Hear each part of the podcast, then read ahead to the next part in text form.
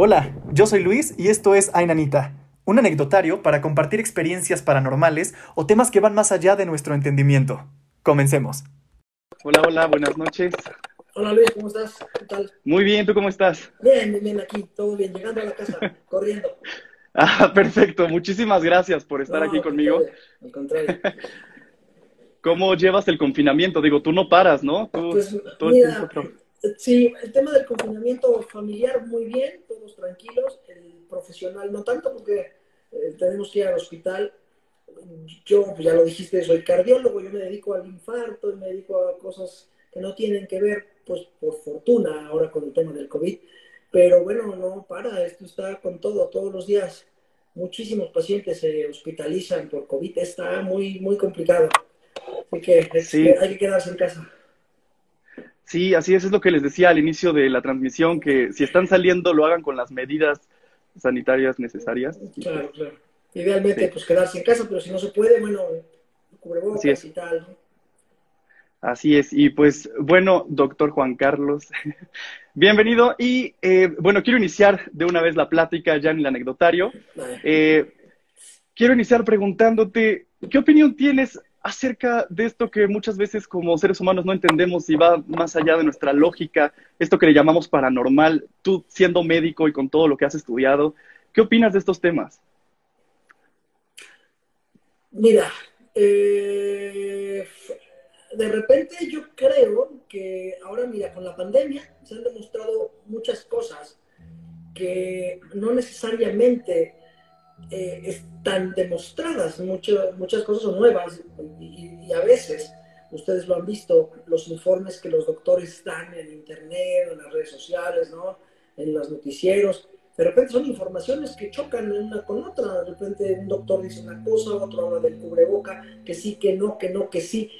Entonces los médicos hemos quedado, los médicos en general, los científicos hemos quedado mal parados porque estamos muy casados con ciertas cosas ya escritas de manera ancestral, de manera histórica, y de repente nos abrimos poco a, a otro tipo de conocimiento que no necesariamente tiene que ser científicamente demostrado, pero que muchas veces está, existe. Yo soy un fiel creyente de la energía. No, no sé exactamente si de lo paranormal o no paranormal, no, no lo sé. Lo que sí sé es que hay cosas que no se pueden explicar. Y sí sé que científicamente, de repente, en el día a día, no todo está en los libros. Tú puedes ver un caso clínico muy complicado y un caso eh, muy complicado que sale adelante y un caso que parecía que no era tan difícil y de repente algo pasa que, que la gente puede morir, ¿no? En el día a día los cardiólogos vemos muy, muy seguido la muerte, estamos muy en contacto con esto y pues en estos últimos, bueno, los años de carrera, tengo veintitantos años de ser médico y de ser especialista en cardiología, diez y pocos, diez, catorce, quince, dieciséis años tengo. Y bueno, me han pasado muchas cosas, lógicamente en una sala de quirófano donde tú estás operando un corazón, puede pasar muchas cosas que no necesariamente tienen explicación. Ok, este, y bueno, refiriéndonos a que pues estás muy de la mano tanto de la vida como de la muerte, siendo médico y sobre todo intervencionista, eh, me, me gustaría saber cómo, cuál fue tu primer acercamiento a la muerte, cómo fue tu primer acercamiento a esto, mucho antes de estudiar medicina, tal vez.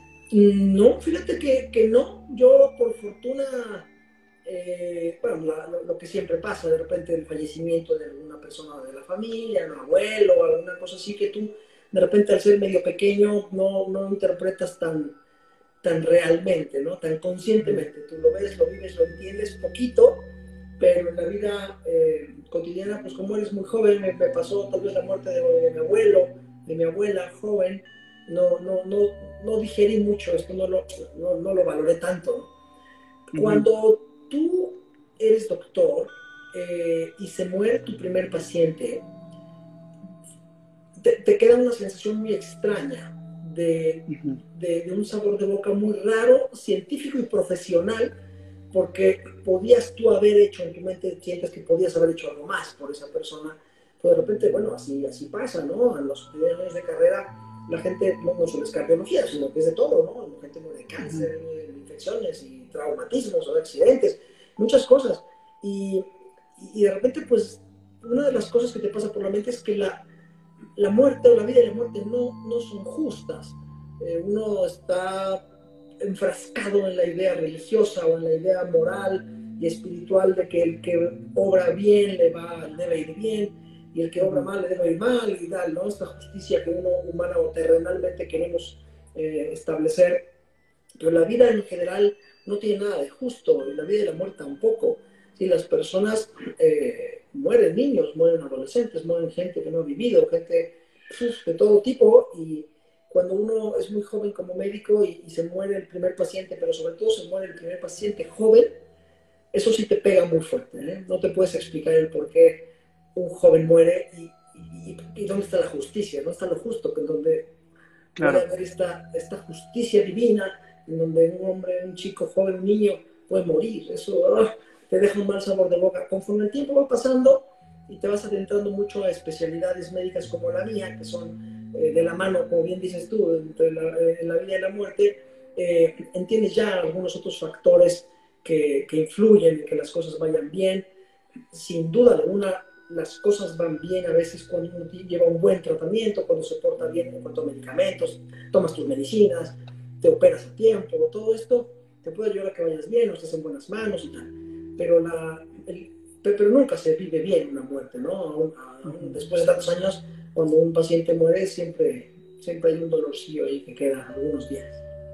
Claro, y, y es muy, muy repetitivo esto en los médicos, en que la sangre se les hace fría y como que van, van cambiando en su forma de, llevar la muerte y esas cosas. Pero yo digo que no debe ser cosa fácil de repente sentirse con el peso, a lo mejor, porque no solo es que se va el paciente, sino es los familiares que se quedan con el duelo y, tal vez, no sé si en tu caso sea quien, seas tú el que va y les avisa también. y, o sea, ¿cómo, ¿cómo sobrellevas con el tiempo esas cosas? ¿Sí te haces más frío? Sí, sí. Yo no sé si la palabra es frío. Lo que te haces es más, eh, desarrollas un sistema de protección personal. Eh, eh, puedes manejar en tu mente la irreversibilidad de una muerte que tenía que pasar porque el enfermo en mi caso estaba muy dañado, el corazón estaba ya infartado varias veces, un corazón que bombeaba ya muy mal, un señor de 80 años, ese tipo de cosas, eh, uno, uno ya lo dije un poco más, sí te duele, yo cuando estoy operando el corazón, de repente pasa poco, pero estoy operando el corazón y de repente muere un paciente en vivo, eh, ahí en nuestras manos, ¿no? no, no eh, es una catástrofe para todo el personal y siempre hay un silencio. Y hablando de la energía, te voy a, te voy a ser muy franco, y este programa no es médico, es un programa eh, que, que, aborda otros temas, ¿no? Tu, tu canal aborda, otros temas y vamos a entrar de lleno en eso. Eh, sí se siente una energía muy extraña cuando una persona muere, ¿eh? hay un silencio, no es que el médico se vuelva frío, es que intentas protegerte a ti mismo, ¿no? Para no sufrir como si fueras un familiar, obviamente. Sufres, te duele, te pega muy feo unos días, dos días, tres días, te quedas con la idea de, bueno, podía haber hecho esto, tal, pero finalmente sí hay algo que se va. Cuando una persona muere, y yo lo he visto en vivo, se va algo. ¿Qué? No lo sé. El alma, eh, no sé, pero algo. La, energía de la que hablabas, ajá, algo, sí. ¿no? no lo puedo jurar, pero algo se va. Tú sabes cuando la persona está muerta, aunque tenga latido del corazón, pero es muy interesante, ¿no? Tú has visto las películas pip, pip, sí. y de repente pip. Todavía en ese momento el paciente está vivo un poquito, tiene latido, ya no hay latido, pero, pero no se nota en la sala, en la, sala en, la cara del paciente y en el ambiente, no se nota que se fue todavía. Vienen unos minutos, segunditos, más, otros dos, cuatro, seis, diez, 15, 20, y en ese momento se va. Y ahí es donde tú, aunque los aparatos digan o no digan otra cosa, tú sabes que el paciente ya murió. Porque sabes que algo se fue. Es muy interesante, ¿eh? Y, estando en quirófano, como lo comentabas, ¿hay algo extraño que hayas vivido, como de eso que decías que no lo puedes explicar y que de repente sientes que algo se va? ¿Qué es como lo más extraño que te ha pasado en un quirófano, que recuerdes? Mira, a ver, es que médicamente hay muchas cosas extrañas que han pasado, ¿no? Eso sí, pacientes que están muy, muy, muy mal y de repente salen vivos, ¿no? Me recuerdo apenas un amigo que es mi amigo, es, un señor, su hijo es médico y él es, él es mi vecino, casi mi vecino, vive muy cerca de mí, este, y yo lo operé hace como 5 o 6 años de unas arterias tapadas y ahora tuvo un accidente, se lastimó la mano, le pasó encima una maquinaria, una cosa así muy fea, eh, suspendió algunas medicinas del corazón y se infartó otra vez y se puso muy mal. Se murió cuatro veces en el quirófano. Cuatro o cinco, no me acuerdo cuántas. Cinco veces. O sea, se murió.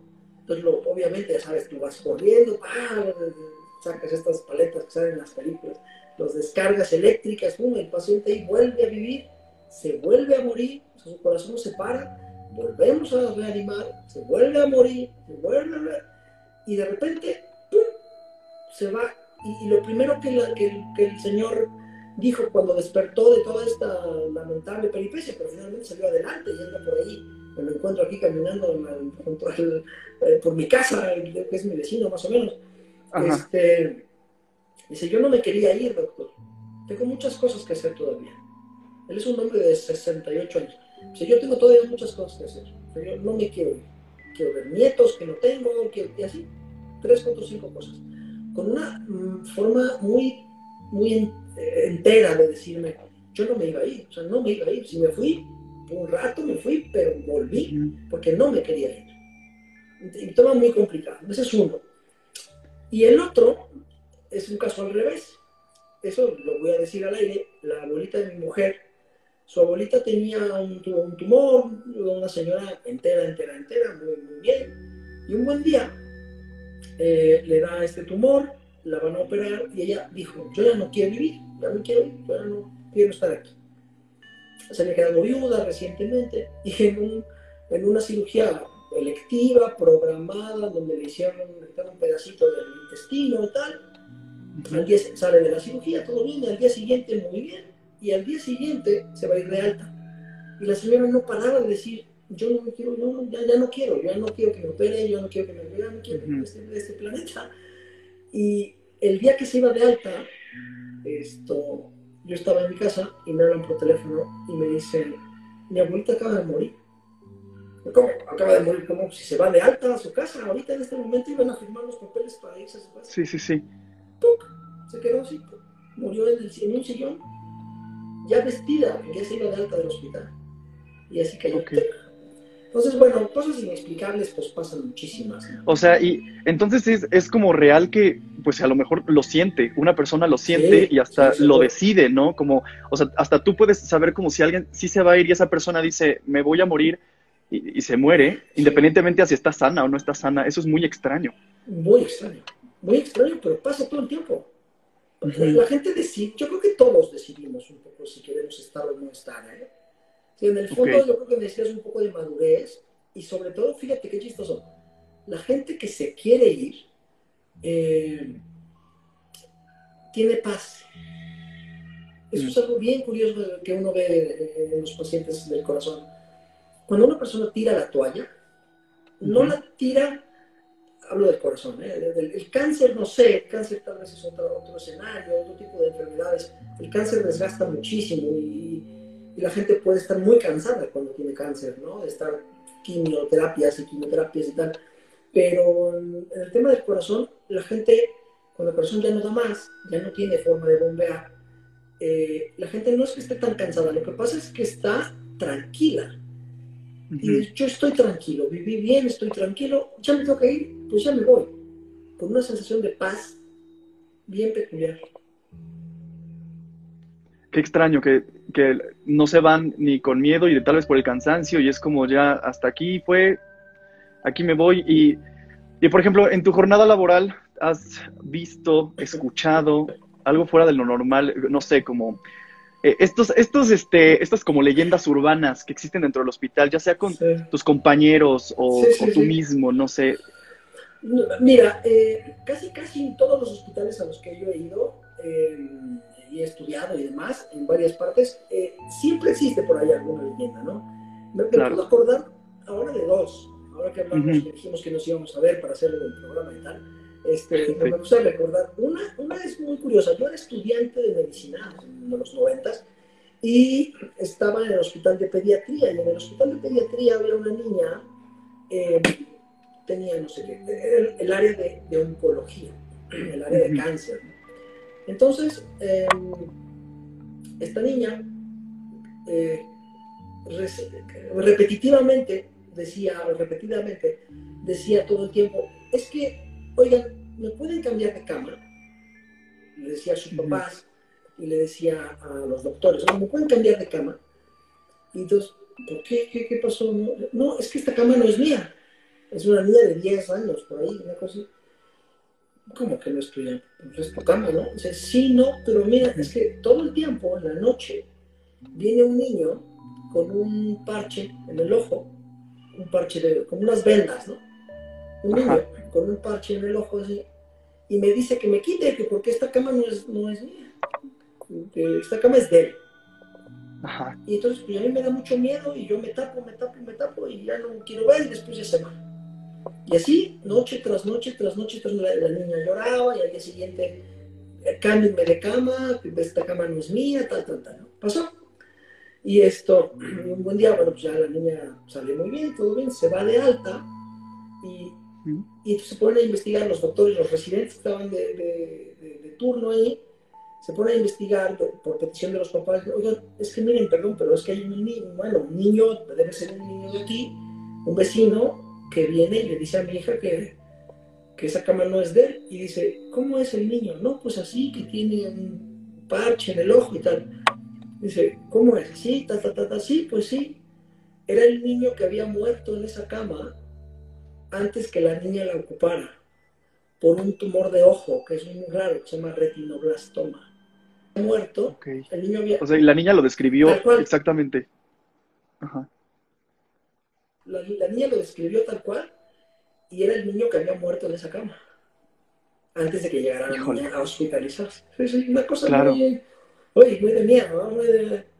Sí, que, sí. muy inexplicable totalmente. Sí, sí, sí. Y esa es una y la segunda. La segunda es un, en un hospital también aquí en la ciudad de Puebla, es un hospital muy viejo. Es un hospital de la Universidad de, de, la UPAEP, que es un hospital muy, muy viejo. Está por aquí, por, bueno, por las 5 y Ah, que, parece como, como castillo, ¿no? Sí. Pues sí, es una construcción muy, muy, muy vieja, de, de, 1800 seguramente. Este, esta construcción es muy fría y los pasillos, tú imagínate, 3 de la mañana, tú de guardia, el doctor de guardia joven, esto te tocaba, pues hay un paciente en urgencia, esto salías del cuarto de tu residencia y caminabas 3 de la mañana, silencio, silencio, silencio, un pasillo largo, largo, frío, azulejo, estos pisos de azulejo antiguo, esto, y un amigo que estaba estudiando ahí, es un poco más chico que yo, eh, se encontró una niña, una pelota, un día a las 3 de la mañana, y se llamaba, la niña, me acuerdo que hasta el nombre tenía. No me acuerdo. Literal como película de terror, una niña con su pelota. Una niña con una pelota roja y azul, y blanco, rojo, azul y blanco, me acuerdo. Sí, Una pelota muy, muy grande y, me acuerdo que hasta mi amigo dijo, ¿cómo pueden dejar aquí una niña que esté jugando con la pelota a las 3 de la mañana? Una cosa muy extraña. Y después ya al día siguiente, cuando se encuentra la niña, em, empieza a contar y la, una de las cocineras del hospital le dice, ah, no, no, eh, no, no, no es una niña, es, es un fantasma de una niña que murió aquí en este hospital y nunca se fue, nunca se ha ido, porque los papás la dejaron aquí y nunca vinieron a reclamar el cuerpo. Una cosa de, o sea, y, y, prácticamente existía el registro. Sí, no, me acuerdo de ese, de ese detalle, ya no lo sé, pero la, la leyenda era muy famosa y muchas generaciones de médicos que han pasado por ese hospital, algunos la han descrito a la niña, ¿no? Qué lástima que no me acuerdo el nombre, te lo juro, lo hubiera Sí, sí, sí. Pero el nombre era muy, muy peculiar, el nombre era lo juro que no. Pero, pero era una, fue una anécdota interesante esa, ¿no? Y nos la contó nuestro amigo en un día igual, dos de la mañana de guardia, con un frío inmenso, eh, y sí que, qué miedo. Sí, y, y, estas son anécdotas que te, han, que te han contado, porque, pues bueno, qué bueno que tú no has vivido nada no, yo, yo me acuerdo, en carne propia. Mira, una vez, no sé si tenemos tiempo para que te cuente. Sí, claro. este, una vez yo estaba haciendo la especialidad de medicina interna en México y un paciente, José Luis se llamaba, yo tenía en esa época 25 años de edad, él tenía 31, 32 años de edad, tenía cáncer. Entonces, él no sabía que tenía cáncer. Muy curioso. Tenía muchos, muchos tumores en todo el, todo el, estómago para abajo. Tenía tumores en todo el estómago y el intestino. Y él era sastre. Él y toda su familia eran sastres, ¿no? Y entonces yo tenía que darlo de alta. Eso sí fue una anécdota que me pasó a mí. Yo tenía que darlo de alta eh, porque pues, hay que mover los pacientes, porque hay muchos más esperando. Entonces, lo tenía que dar de alta, fui a hacer los trámites de alta y algo dentro de mí, porque yo no le había dicho. Y yo ese día no tenía ganas de decirle a él que tenía cáncer, pero yo tenía que ir a decirle, mira, tienes cáncer, eh, está todo invadido, no vamos a poder hacer nada por ti porque ya no, ni siquiera hay que operarte pero mira, pues vamos a hacer alguna cosa, los oncólogos te van a ver para quimioterapias y algo, pero, era un mal momento yo tampoco estaba muy bien en ese, en ese día, pero lo tenía que dar de alta. Y ese día iba yo directo caminando hacia su cama, son de, estos, de estas habitaciones que tienen cuatro camas, es un hospital público, entonces hay cuatro pacientes en el mismo cuarto, en la misma habitación. Yo iba caminando hacia allá y en, y directo hacia su cuarto, en la puerta un poquito antes de su cuarto, me para una enfermera. Y me dice, doctor, ¿dónde va? Le digo, pues voy al cuarto de José Luis a darlo de alta. Y me dice, doctor, es que sabe que hay unas personas preguntando por usted. Eh, preguntando por usted, que son familiares de José Luis. Y yo, ah, bueno, pues los veo antes de hablar con él, los veo. Ellos eran sastres. Y entonces sube uno de los, de los familiares y me dice, doctor, ¿cómo está? Bien. Oiga, ¿puede venir? Yo, sí. Entro a la habitación de José Luis. Estaba su mamá, su hermana y su papá. Y él. Y entonces llego a la habitación. Esta sí es una anécdota en la cual sí me hizo llorar ese día. Eh, y, me, y, me dije, y me dice el papá, doctor, estamos muy contentos y muy agradecidos por el trato que le ha dado usted a José Luis. Estamos muy contentos. Fíjate, imagínate qué triste, ¿no? Sí, sí, sí. Entonces, en agradecimiento le queremos hacer unos pantalones a usted. Y entonces en ese momento yo ah, ah, ah, no sabía qué decirle. Sí, sí, sí, sí. Yo tenía que decirle que se iba a dar con cáncer terminal. Y entonces, me, a ver, aquí rápidamente me, me empiezan a tomar medidas el papá me toma medidas para hacerme unos pantalones. Una cosa triste, dramática. Sí, sí, sí. Y yo dije, ¿qué hago? No puedo decirle nada, no, no le voy a decir nada.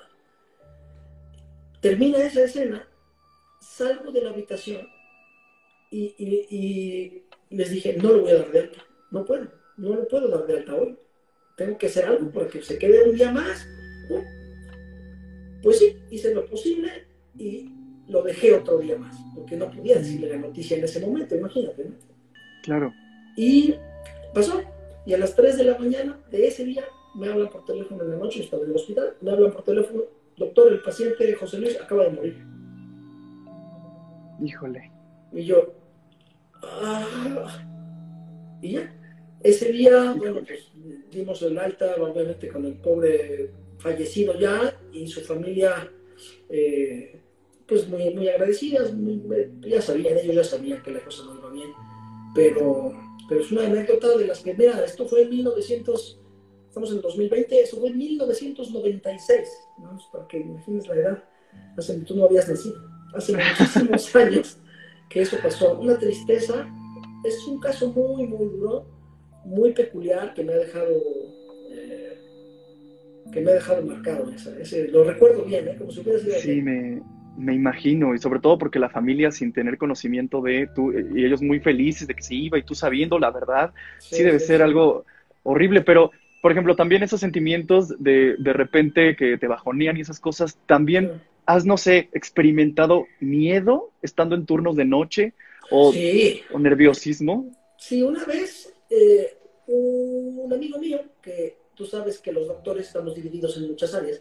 Un doctor, amigo mío de esa época, en el 96, 97, en el mismo hospital en la Ciudad de México, él es patólogo, ahora es el jefe de patología oncológica del Instituto Nacional de Cancerología, eh, Alejandro. Y Alejandro, pues ellos son los que hacen las autopsias. Y entonces, un día pues, murió una persona, él estaba, mi compañero de cuarto, eh, le llaman por teléfono, éramos tres compañeros de cuarto, uno no estaba, solo estábamos Alejandro y yo, y le llaman para una autopsia, una autopsia, baja, pero el, cuerpo pesaba muchísimo.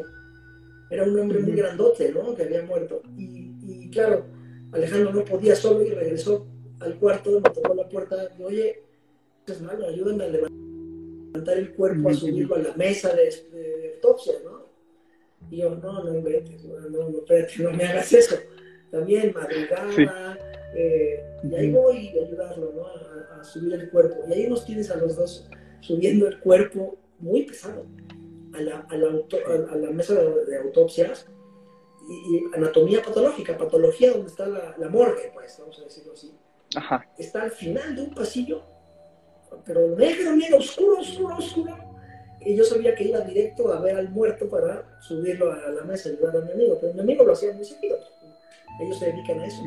este, y nosotros pues, no hacemos autopsias, ¿no? Una vez en la universidad, alguna cosa, pero poca cosa. Ese, eso sí sentí miedo, un miedo muy extraño, esas cosquillitas que te eh, respalda.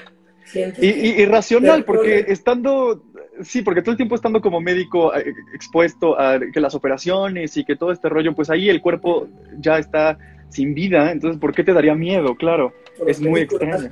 Sí, sí, claro, totalmente cultural.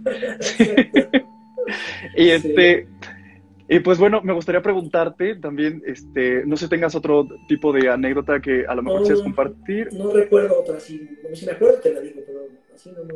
Ok, y si no, pues preguntarte, pues ya de los años que llevas de carrera estudiando y viajando, este, ¿tú crees que llegue a haber alguna posibilidad de explicar desde el, desde el lado científico o médico estas cosas, esto paranormal, esto de los famosos fantasmas, las energías que se quedan, porque en los hospitales muere muchísima gente y posiblemente las energías ahí se quedan, como los casos de que pacientes ven otros pacientes que ya fallecieron y todas esas cosas.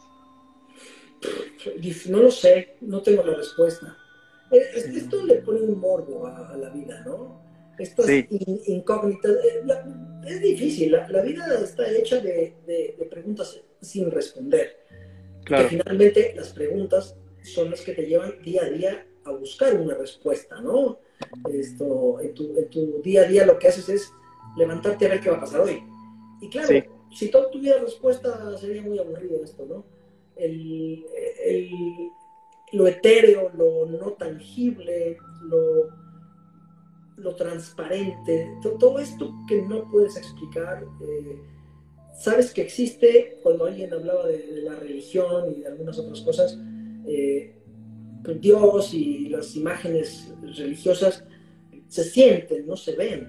Eso es lo más, lo más curioso, que uno de los cinco sentidos también tiene que ver con, con la percepción, es un, un sexto, séptimo sentido la percepción, que no se toca, no se huele, no se saborea y no se ve, pero por ahí está y uno lo siente.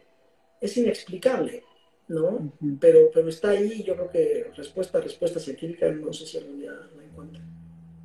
Ok, pero bueno, pues sí es una muy buena respuesta y creo que de eso se trata. Está padre cuestionarnos cosas que tal vez nunca tengan respuesta. Es lo que dices, eso le da también el morbo y, la, y lo divertido.